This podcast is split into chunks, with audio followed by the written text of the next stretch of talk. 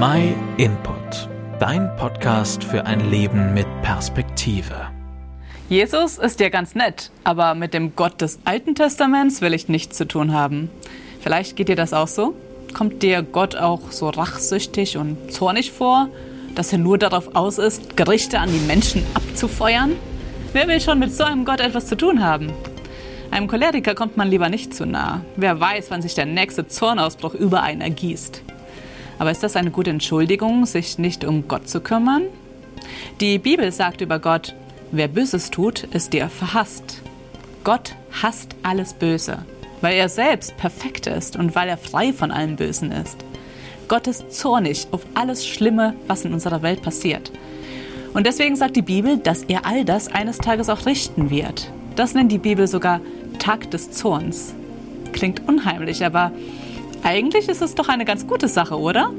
Wenn er zornig auf all das Schlimme und Böse ist und das dann auch richten wird, dann wird ja dem Bösen endlich mal ein Ende gemacht. Alles Ungerechte in unserem Leben wird endlich ausgeräumt. Super.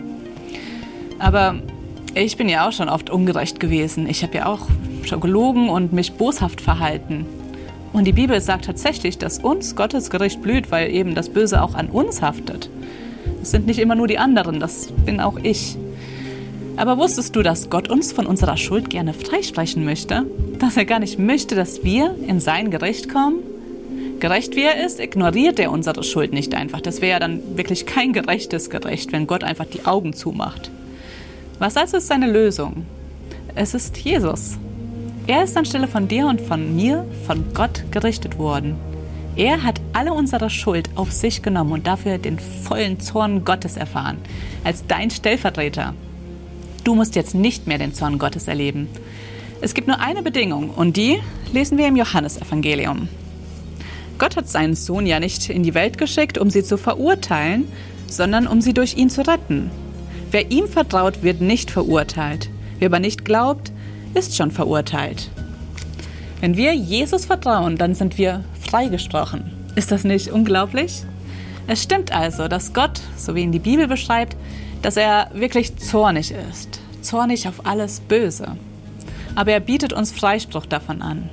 Das ist ein Angebot, das wir annehmen oder ignorieren können. Wenn du das alles besser verstehen möchtest, dann lies doch mal das Johannesevangelium in der Bibel und melde dich bei uns, wenn du Hilfe beim Bibellesen brauchst. Vielen Dank, dass du dir den My Input Impuls angeschaut hast. Wenn du mehr wissen willst, geh auf unsere Website myinput.it oder folge uns auf YouTube, Facebook und Instagram.